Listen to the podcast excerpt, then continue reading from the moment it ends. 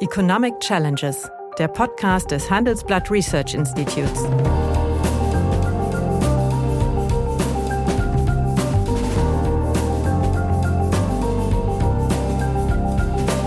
Bert Rürup, der Chefökonom des Handelsblatts, diskutiert mit Michael Hüter, dem Direktor des Instituts der deutschen Wirtschaft, wöchentlich aktuelle wirtschaftliche Herausforderungen für Deutschland wie für die Weltwirtschaft.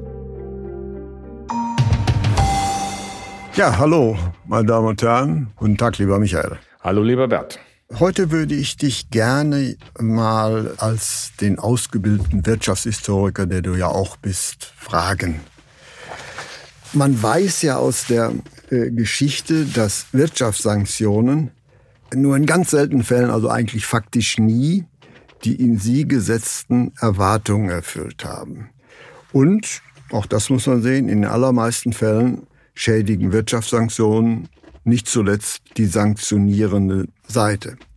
Nun sind wir als Westen gegenwärtig in einem nicht nur fiktiven Auseinandersetzung, in einer währungstechnischen, wirtschaftspolitischen Auseinandersetzung mit Russland, ist es nötig und klug, das ist meine Frage, neben der Unterstützung der Ukraine äh, mit Waffen und Geld gleichzeitig auch zu versuchen, Russland, das von Putin regierte Russland, mit Wirtschaftssanktionen zu belegen, in der Hoffnung, dieses Land zu schwächen. Und das vor dem Hintergrund, dass die Wirtschaftsgeschichte gezeigt, dass letztlich Wirtschaftssanktionen nie richtig erfolgreich waren, aber immer auch den Sanktionierenden hart getroffen haben. Ja, ich, deine Frage legt eine, eine Antwort auch schon, wie du es formulierst, natürlich schon nahe. Ja. Wir sehen schon, dass es sehr spezifische Sanktionen geben kann, die auch wirken. Also wenn man Dual-Use-Produkte, Technologieprodukte ja. ähm, und sicherstellen kann, dass die auch nicht durch andere graue Kanäle nach Russland kommen, äh, dann sieht man beispielsweise, dass sie in der Anwendung von Hochtechnologie behindernd sind. Äh, dann nehmen sie halt die alte Technologie, würde, und das stellen wir auch fest. Also ja. wir, wir, koppeln ein Land ab von den Möglichkeiten, äh, modernste Technologie einzusetzen. Das kann man sehr konkret beschreiben.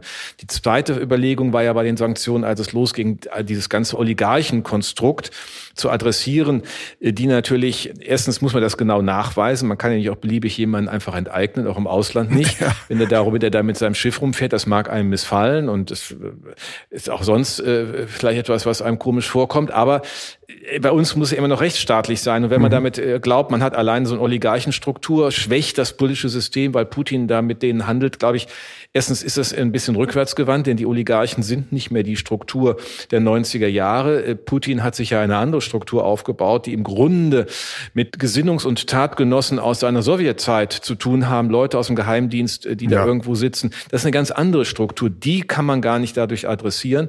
Und der dritte Gedanke, du hast auch angesprochen, dass man also durch Wirtschaftssanktionen dazu beiträgt, dass ein Land seine Kriegsabsichten oder eine, eine politische Kraft, so muss man es ja genauer sagen, mhm. seine Kriegsabsichten beendet, ist also wirklich in höchstem Maße ähm, naiv. Es gab ja die Diskussion, Deutschland müssen das Gas abstellen mhm. und dann bricht da alles in Russland zusammen. Das war schon bei SWIFT so, nicht? Also wenn man dieses Zahlungsabwicklungssystem äh, ähm, zwischen den Banken, wenn man ja. die rausnimmt, können die nicht mehr. Natürlich können die, und am Ende machen sie Tauschwirtschaft. Es ist, ja. ich meine, man muss immer dran erinnern, ähm, der, die, die Deutschen sind ja auch nicht durch Überzeugung äh, gegen Hitler vorgegangen, sondern es mussten die, die Alliierten Hitler aus dem Land treiben und die Nazis. Äh, und die massivste Form der, der Sanktion ist quasi der Gegenkrieg, wenn man so will, ja. die militärische Aktion. Mhm. Erst die hat am Ende gewirkt. Also diese Wirtschaftssanktionen sind ein wirtschaftshistorisch interessanter Fall, weil sie immer wieder vorkommen, aber da kommen wir vielleicht nochmal drauf. Wirken. Nein, ich meine, es fängt ja die große, was wir alle wahrscheinlich aus den Schulbüchern ist, die Kontinentalsperre von 1806 bis, bis 1816, als das napoleonische Frankreich gegen England früh industrialisiert ja, versucht hat, das abzuschotten, äh, den ganzen Kontinent. Ich meine, man kann bösartig sagen, dass die, dass die wirtschaftsstrukturelle Schwäche Frankreichs und die starke Bedeutung der Landwirtschaft begründet ist auch damit zu tun hat, weil man im Grunde äh, sich selbst blockiert hat. Man hat die niederländischen Häfen blockiert, man hat Handelsströme einfach umgangen und wir wissen ja, äh, dass Deutschland das anders genutzt hat. Auch ähm, Friedrich Engels, äh, textilindustriellen Sohn, aus äh, Wuppertal oder aus Barmen, äh, Elberfeld, ist ja dann nach äh, England gegangen in der Großbritannien Zeit. Großbritannien hat da Fabriken aufgebaut. Hat da aufgebaut in Manchester und hat über die Lage der Arbeitenklasse in England äh, äh interessantes Buch geschrieben. Äh, zeigt aber, äh, wenn man sich dem öffnet, dann kann man über Handel etwas hinbekommen, aber diese, diese, diese Kontinentalsperre zusammen mit dem zentralistischen System Frankreichs, ähm, das war ja das eigentlich dieses tödliche Gemisch. Ich meine, Deutschland war 35 Staaten organisiert, da hat sowieso jeder gemacht, was er wollte, aber in einem zentralistischen System diese Kontinentalsperre war nachhaltig fatal. Das kann man ja, und hat den industriellen Aufstieg Großbritanniens eher gefördert als genau. gebremst. Das ist ja, das ist ja genau der Punkt. Und da, man war ja auch gar nicht in der Lage, ja, irgendwas Spezifisches äh, im Raum. Man hat ja nur gesagt, man nimmt die Sachen nicht. Ne? Aber wenden wir die historischen Erfahrungen, die wir haben, da gibt es ja Bibliotheken voll, wenden wir doch das mal auf den gegenwärtigen Konflikt, dann ist es wirklich klug zu versuchen, durch Wirtschaftskriege einen militärischen Konflikt entscheiden zu wollen oder zu substituieren. Ich glaube, man kann ihn nicht substituieren. Man kann nur eine Schwächung, äh, eine Handlungsschwäche wie in dem eben genannten Bereich Dual-Use-Produkte, Hochtechnologiekomponenten mhm. organisieren und unterstützt damit das, was man, was wir an der anderen Stelle ja tun, nämlich die Ukraine mit militärischen Ausstattungsgütern, auch mit Training auf diesen, auf diesen militärischen Ausstattungsgütern äh, handlungsfähig zu machen, zu stabilisieren. Und ich meine, man muss sich, glaube ich, immer eins klar machen. Das ist eher so eine emotional Frage, wenn man jemand äh, beginnt einen Krieg als Aggressor, also nicht als Verteidigungskrieg, sondern wie wir es jetzt Angriffskrieg auf die Ukraine. Die Vorstellung, mit dem ökonomisch weiter äh, normal zu verhandeln oder umzugehen, ich glaube, die, die, die hat, da ist einfach ein Störgefühl erstmal. Das, glaube, das muss man auch ein Stück verstehen. Mhm. Marktwirtschaft und internationaler Handel geht von Kooperation, beidseitiger Anerkennung der, der Möglichkeiten aus, äh, Level Playing Field, äh, mhm. keine, keine Diskriminierung. Eine solche Kriegsentscheidung ist natürlich eine enorme Infragestellung aller freiheitlichen Zusammenarbeitsstrukturen, was letztlich die, die Marktwirtschaft basierte Weltwirtschaft ist. Dass man darauf sagt, das können wir nicht durchhalten, dass, dass wir können mit denen jetzt nicht so tun, als gäbe es das nicht, glaube ich, richtig wichtig. Da muss man nur sagen, was ist eigentlich das Ziel? Mhm. Und das ist, glaube ich, etwas verrutscht, denn das Ziel zu glauben, wir würden der, der, der russischen Bevölkerung ein, ein Backing für den, für ein, oder ein Anlass für den Widerstand gegen das Putin-Regime geben, ist halte ich für absolut naiv. Das ist die eigentliche historische Lektion. Mhm. Äh, das gelingt nicht. Und dann muss man, wenn man das sieht, im Grunde sagen, ja, wo schädigen wir denn sehr spezifisch Russland und wo ist unser Schaden äh, gering? Es wäre ja nicht so, dass der Putin keine, kein Spiel mit dem Gas machte, äh, wenn wir nicht sanktionieren würden. Denn wir würden ja trotzdem militärische Ausstattungsgüter in die Ukraine geben. Also würde er dieses mhm. Spiel treiben. Insofern ist es richtig, dass wir uns unabhängig machen, so schnell wie möglich. Und dass wir auch, glaube ich, zeigen, es geht aber die Erwartung und diese moralische Überhöhung der Sanktionen, und das muss man, glaube ich, mal relativieren. Ich glaube, das war, war ein äh, sehr, sehr wichtiger Punkt. Und man darf ja auch nicht übersehen, es bilden sich ja zwischenzeitlich meines Erachtens nicht unproblematische ja. neue Allianzen. Ja. Was man da sieht, also das Treffen von Putin, Erdogan und dem äh, Führer äh, des Iran, ist da auch äh, schon ein bestimmter Hinweis. Und dass sich natürlich äh, Russland an China annähern wird, ist auch fast vorprogrammiert.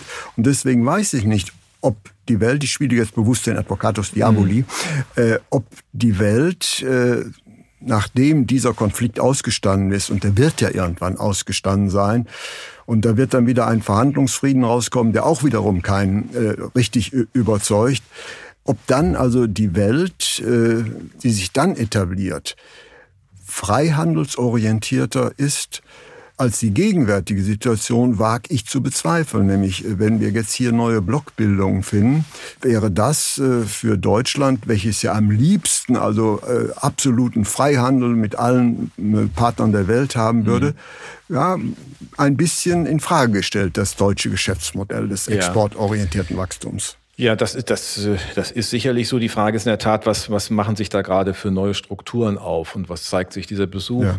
Äh, mit Erdogan zusammen in Teheran ist ja naja, ich sag mal, will man mit den dreien wirklich gemeinsam an einem Tisch sitzen, so eine zweite Frage. Aber ist das jetzt nur große Ankündigung? Da ist jetzt ein, ein Letter of Intent unterschrieben mhm. worden, der, der russischen Großunternehmen Gazprom und Co., die dann da etwas entwickeln ähm, in, in Teheran. Und der größte Deal, wenn der denn zustande kommt, der, der jetzt gemacht wurde, das wird ja auch nicht heute und morgen äh, mhm. Effekte haben. Also wird den Krieg jetzt auch nicht von der anderen Seite beeinflussen. Aber es entstehen natürlich Strukturen. Und es ist immer die Frage, ob man einen diplomatischen Weg, wenn man ihn mal verlassen hat, noch wiederfindet. Und in Richtung Iran, muss man ja sagen, hat Trump uns das ja eingebrockt, indem ja. er einfach das, äh, das gemeinsame Agreement mit den westlichen Partnern und im Iran aufgekündigt hat, das ja auch der Frage äh, gefolgt war, ist es nicht doch besser, mit dem Iran hier eine Verhandlungssituation zu haben, die die Sicherheit Israels berücksichtigt und auch ernst nimmt, aber äh, diese Konfrontation etwas mindert und auf Kooperation setzt. Also das ist ja immer so auch ein interessanter Punkt Punkt, weil es kommt ja in so einer Extremsituation des Schocks eines Krieges in Europa durch die Russen alles Mögliche auf den Tisch, was auf einmal alles falsch war. Also es war auf einmal die Entspannungspolitik von ja. Willy Brandt falsch ja, ja. und es war alles falsch äh, unter dem Motto äh, Wandel durch Handel. Aber der Fall Iran zeigt ja, dass man hier durch Abschottung genau das Gegenteil erreicht, nämlich gar keinen Wandel, sondern Rückbindung der alten Strukturen. Und wenn man eine Chance gehabt hätte, weil es ja auch erwartungsvoll, und das konnte man wirklich ja auch erleben, von vielen Menschen im, im Iran, da war es auch nicht anders erlebt wurde, weil es denen einfach dreckig ging, aus diesen Sanktionen rauszukommen, Insofern haben die schon gewirkt Richtung Iran, aber man hätte jetzt eine Geschichte daraus machen können, wir gehen einen anderen Weg, wir machen eine Sicherheitspartnerschaft und gucken, dass wir diesen Nahen Osten stabilisieren. Und was wir jetzt erleben, ist genau die Antwort darauf, dass er sagt, so nah ist die Ukraine uns nicht ähm, und wir, entziehen uns auch den moralischen Argumenten, die, die ihr da vortragt. Interessenpolitisch betrachtet äh, ist das erstmal eine Frage, ob wir uns nicht mit, mit Erdogan und Putin zusammentun. Und das ist, glaube ich, etwas, was man immer wieder erleben kann. Wir haben so eine Mischung bei der ganzen Sanktionsdebatte mhm. von rein moralischen Attitüden und faktischer Interessenpolitik. Und das merken wir in Deutschland oder viele der Deutschen, glaube ich, immer erst am Ende. Ich meine, das ist auch für die, für die Amerikaner eine reine Interessenfrage ist, wie sie, ob sie mir ihr LNG-Gas hier in Europa verticken, dass sie eine Energiepartnerschaft mit Europa machen. Das ist ja nicht, weil die was Gutes, also weil sie uns das jetzt einfach schenken, sondern wir, wir haben beide was aus dieser Partizipation. Das ist aber eine, eine, eine interessenpolitische Perspektive. Und das muss man auch, meine ich, bei der ganzen diplomatischen ja. Aktivität in der Welt sehen. Man muss den Leuten oder den anderen Partnern klar, was ist eigentlich dein Interesse? Das verstehen ja. und fragen, wo könnte unser Interesse ja. zusammenkommen? Es ist ganz nüchtern so zu sehen. Und ich sehe da auch im Ansätzen einen kleinen Rachefeldzug von Erdogan, gegen die Hängepartie, äh, die er mit äh, Brüssel hat. Ja. Das muss man natürlich auch sehen. Er ist ja tief frustriert von Brüssel. Die Türkei war mal ein westlich orientiertes Land. Man wollte sie in die EU aufnehmen, in der NATO sind sie, aber das kommt nicht voran und deswegen hat also Erdogan seine wirtschaftlichen Interessen auch äh, nach Anatolien verlegt, das heißt in den asiatischen Teil. Ja. Und man hat sich damit von Europa entfernt. Und das ist für mich schon also ein, ein großes Problem. Das ist ja ein, ein, eine, eine Mittelmacht, ist ja die, die mhm. Türkei. Und deswegen jetzt eine europäische Mittelmacht, die in der NATO drin ist, aber von Europa sich abwendet und dort neue Partner, auch geopolitische und wirtschaftliche Partner mhm. sucht, sehe ich das für ein Problem an. Und hier sind, tun sich von meiner, in meinen Augen Kollateralschäden auf, die wir gegenwärtig noch gar nicht absehen. Ja, äh, ich meine, der Umgang mit der Türkei ist natürlich auch kein einfacher gewesen unter Erdogan. Auf der ja. einen Seite waren ja alle froh nach diesen Jahrzehnten, wo es ja immer hin und her ging. Äh, da gab es ja alle naslang auch einen Militärputsch, weil dann wieder ja. das Land so instabil war. Das Einzige, was er ja nicht in den Griff gekriegt hat, ist die Inflation. Das ist ja interessant. Ja. Ne? Ähm, das war ja immer auch ein Kennzeichen der türkischen Volkswirtschaft, äh, die eigentlich ganz interessant ist. Es sind auch viele deutsche Unternehmen, die gerne dort Produktionsstätten aufgemacht haben und das auch weiterhin pflegen, weil sie das als einen relativ nahen Standort mit interessanten Lohnkosten, aber guten äh, ja, riesigen Markt. Genau und aber auch guten Fähigkeiten mhm. der Beschäftigten äh, gerne nutzen. Und jetzt haben wir die andere Geschichte, dass sie aber die das Inflationsthema mit, mit, mit ja wirklich das ist ja Hyperinflation, wie wir es mhm. nur aus den mhm. 20er Jahren kennen, dort stattfindet und er dann als Antwort darauf die Zinsen senken lässt. Also das ist ja schon sehr originell. Aber die andere Frage ist, wie kann man mit so einem System, das natürlich viele rechtsstaatliche Fragen aufwirft, äh, wirklich in Europa zusammenarbeiten? Also wir sind da auch in einem gewissen Dilemma. Die Frage ist, welche Anforderungen Anforderungen stellen wir. Und ich glaube, man hat hätte viel deutlicher machen müssen, dass es halt verschiedene Mitgliedschaftsqualitäten geben könnte. Das ist ja in einem, in einem Club auch. Du kannst ja Normalmitglied werden, du kannst Premium-Mitglied werden, da zahlst du ein bisschen mehr, aber du ja. hast auch mehr davon. Und das Premium-Mitglied Europäische Union oder die Mitgliedschaft Europäische Union muss halt auch die Rechtsstaatlichkeit einbinden. Da können wir nicht von ablassen. Das macht, mhm. macht ja die Frage. Aber man könnte ja eine Membership Light einführen, mhm. äh, wo man schon ganz viele äh, Dinge öffnet und gemeinsam Dinge entwickelt und dann mal prüft, ob es geht. Also ich glaube, man muss da an der Stelle auch flexibler werden. Da verhaken wir uns etwas. Ja. Immerhin ist die Türkei seit den 60er Jahren potenzieller Beitritts, äh, Mitglieds, ne? also ist Beitrittshaft, ja. Äh, Verhandlungen haben ja, aber das das, Land shiftet aber, das Land shiftet aber ja. auf die andere Seite mittlerweile. Und das sehe ich schon für ein Problem an. Und das wird interessanterweise durch die jetzige Auseinandersetzung sogar noch ein bisschen befördert. Nicht? Ja, und es laufen natürlich parallel auch die politischen Interessen von Erdogan. Es ist ja nicht nur, dass er mit Blick auf Anatolien quasi die Anbindungen an einen anderen Wirtschaftsraum für sich sieht, sondern äh, er sieht ja auch in Anatolien seine politische Machtbasis. Die hat er ja nicht in mhm. Istanbul. Mhm. Äh, ne? Ich meine, in Istanbul gibt es einen Bürgermeister, einen Meister, der, der, der eigentlich der, Gegenspieler ist. Genau. Aber was ja auch in der Türkei festzustellen ist, dass die Städte nicht mehr dominieren. Ähm, die Landbevölkerung, äh, die da weit hinten irgendwo sitzt, fernab auch der, der eigentlichen Verwestlichung, das darf man auch nie vergessen, die Verwestlichung unter Atatürk äh, nach dem Ersten Weltkrieg und die Schaffung der Türkei, das ist ja auch ein Kunstgebilde gewesen, die Abschaffung des Kalifats und der Verbot des Fets und so weiter, sind ja auch Kulturbrüche für die, für die Türken gewesen, die nie so richtig aufgearbeitet wurden, vor allen Dingen äh, in, in, der, in der Fläche des Landes gar nicht so wirksam waren. Es war ein städtisches Projekt. Und jetzt sehen wir, dass Erdogan im Grunde seine politische Macht erlebt aus, der, aus Anatolien. Und das passt jetzt überein mit dem, was du sagst, wohin im Grunde seine ökonomische Orientierung auch ja, weitergeht. Ja, aber will nur sagen, also dass wir das jetzt ja diskutieren, hat ja auch ein bisschen mit der aktuellen Auseinandersetzung zu tun. Und hier zeichnet sich meines Erachtens eine Neuordnung der Welt ab, mhm. die wir nicht gutheißen können. Ja, ich meine, wir haben eine Erosion ähm, von klassischen Positionen, Schon, äh, die ja. nicht nur heute wirken, sondern über den Tag Und hinaus. Die sich auch in westlichen Normen ja. dokumentieren. Also für den Westen ist das eine Niederlage. Ja, zumindest muss er sich fragen, mit welchen Kriterien er äh, Kooperationen möglich machen will oder woran er sie binden will. Das wird nicht mehr so leicht einfach nach dem Motto gehen, wir transportieren da mal unsere Arbeits- und Umweltstandards, sondern wir müssen wirklich in gemeinsame Interessenlagen hingehen. Und da muss man mhm. schon sagen, dass äh, was äh, Kanzler Scholz beim ähm, G7-Gipfel gemacht hat, bewusst Länder des globalen Südens, wie man das neuerdings nennt, äh, einzubinden, auch äh, in einer angemessenen Art und Weise. Das gleiche jetzt mit dem, äh, ob bei G20 oder auch der Gipfel bei Bonn zum Thema Klima- und Umweltpolitik.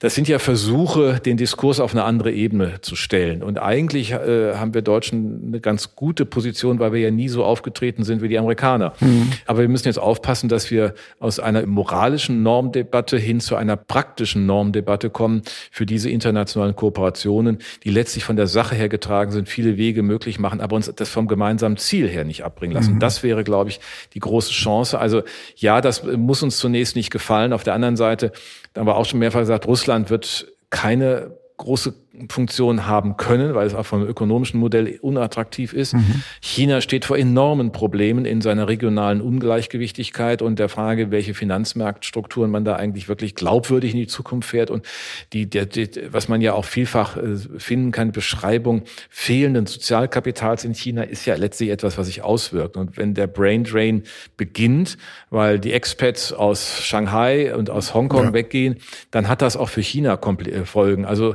äh, das ist alles auch nicht fest gemeißelt und das gleiche USA haben wir mehrfach angesprochen in unseren Talks, was wir dort an politischer Instabilität haben. Also es gibt viele binnenpolitische Gründe, es gibt viele ökonomische Gründe und es gibt diese, diese geopolitische ja. Gesamtlage, die zu einer, dazu geneigt ist, eine völlig andere Struktur herauszubringen. Ja, für, für mich ist das Interessante. Zunächst war das ja mal ein ich sag's mal, lokaler Konflikt. Putin versucht, äh, sein Reich zu erweitern und macht einen Angriffskrieg, äh, die die Ukraine, äh, dass das zurückholen. Aber wir sehen doch zunehmend mehr, dass diese Auseinandersetzung über diverse Kanäle, die wir hier bereits diskutiert haben, eine Art Katalysator zum Entstehen einer neuen Weltordnung, einer neuen Weltwirtschaftsordnung ist, an der wir weniger gefallen haben werden, als an der alten. Ja, ja, nun müssen wir noch mal schauen. Die alte ist jetzt mhm. gerade die seit 1990. Ja. Ähm, das sind jetzt äh, drei Jahrzehnte, Gut, das ist jetzt nicht, nicht viel kürzer als die vorangegangenen vier Jahrzehnte seit äh, der Gründung der Bundesrepublik, mhm. wo wir im West-Ost-Konflikt gelebt mhm. haben, der immer noch den Vorteil hatte, im Nachhinein, ich will das nicht beschönigen, aber es mhm. hatte einfach eine gewisse Stabilität. Und das ja. ist ja etwas, was Menschen auch äh, einfach Sicherheit gibt, wenn die Dinge nicht ständig in Unordnung und andere Richtungen gehen. Wir haben 30 Jahre erlebt seit dem Fall der Mauer, wo vieles von der Hoffnung getragen war, es gibt marktwirtschaftliche Ordnung, es gibt eine Demokratisierung der Welt mhm. und es gibt auch die, der Tatbestand, das hat damals Bundespräsident von Weizsäcker 1990 am 3. Ja. Oktober Feierlichkeiten gesagt, wir sind nur noch von Freunden umgeben. Mhm. Naja, äh, direkte Nachbarschaft schon, aber es ist jetzt nicht immer nur Liebe zwischen diesen Freundschaften. Also auch das ja. muss man, es gibt unterschiedliche Interessenlagen. Und das sind wir, glaube ich, gerade dabei erst zu lernen, dass diese Interessenlagen auch ökonomisch relevant sind und wir das nicht einfach sozusagen mit Sanktionen, jetzt mit so Sanktionsregimen äh, in die Welt ausrollen können. Ich glaube, das ist etwas, was man, was man ja einfach neu gewichten muss. Ja, also der Konflikt der Ukraine um die Ukraine wird ausgehen. Ein einen eindeutigen militärischen Sieger wird es nicht geben. Ich fürchte, dass es einen Verhandlungsfrieden geben wird, der ziemlich ähnlich dem sein wird, was wir 2014 erlebt haben. Aber was wir auch feststellen können, äh, die äh, geopolitische Heterogenität hat deutlich zugenommen. Das heißt, früher etablierte Partner stehen nicht mehr eng aneinander, weil sie sich auch auseinanderdriften. Das heißt, für mich ist äh, die Invasion Putins in die Ukraine so ein Kick, äh, die Unübersichtlichkeit der Welt deutlich zu vergrößern. Ja, die Unübersichtlichkeit und äh, Unübersichtlichkeiten, äh, die zu erheblichen Unsicherheiten führen. Mhm. Wir haben ja mal diskutiert über die, die Weltwährungslage und wie sich das in einem Wechselkurs auswirkt oder wie die, die generell der Blick auf die Finanzmärkte, hohe Volatilitäten ja in allen Finanzmärkten. Ob das selbst in der, in der Bewertung der Bundesanleihe haben wir eine Volatilität, die wir ewig nicht gesehen haben. Ja, das heißt, da kommt eine, eine Unsicherheit zum Ausdruck, eine Ungewissheitswahrnehmung. Und das ist natürlich das, noch das einzige Umfeld, auf das Putin auch setzen kann, wenn er mhm. seine ja im Grunde marode politische und staatliche Struktur, das muss man mhm. immer mal wieder erinnern, das ist ja ein marodes Land. Ich meine, schon in Moskau, wenn man ja. vom Flughafen reinfährt, sieht man keine attraktiven Wohngebiete. Das ist gerade der Kernbereich. Die Vermögenskonzentration, ich glaube, gibt es kaum ein Land, wo sie höher ist als, als in Russland. Ja. Das heißt, wir haben eine enorme Stresssituation, der diese Gesellschaft sich eigentlich permanent befindet. Die Lebenserwartung ist fast zehn Jahre geringer als im mhm. Schnitt Europas. Es gibt keine Forschungskultur, es gibt keine, keine Entwicklungskultur in den Unternehmen. Das ist alles der F&E Mit Ausnahme im Rüstungsbereich. Ja, Wie genau. Sagt Helmut aber, Schmidt, äh, Obervolta mit Atomraketen. So, und das gilt weiterhin. Das muss man immer wieder erinnern. Und wenn man fragt, was will der eigentlich machen?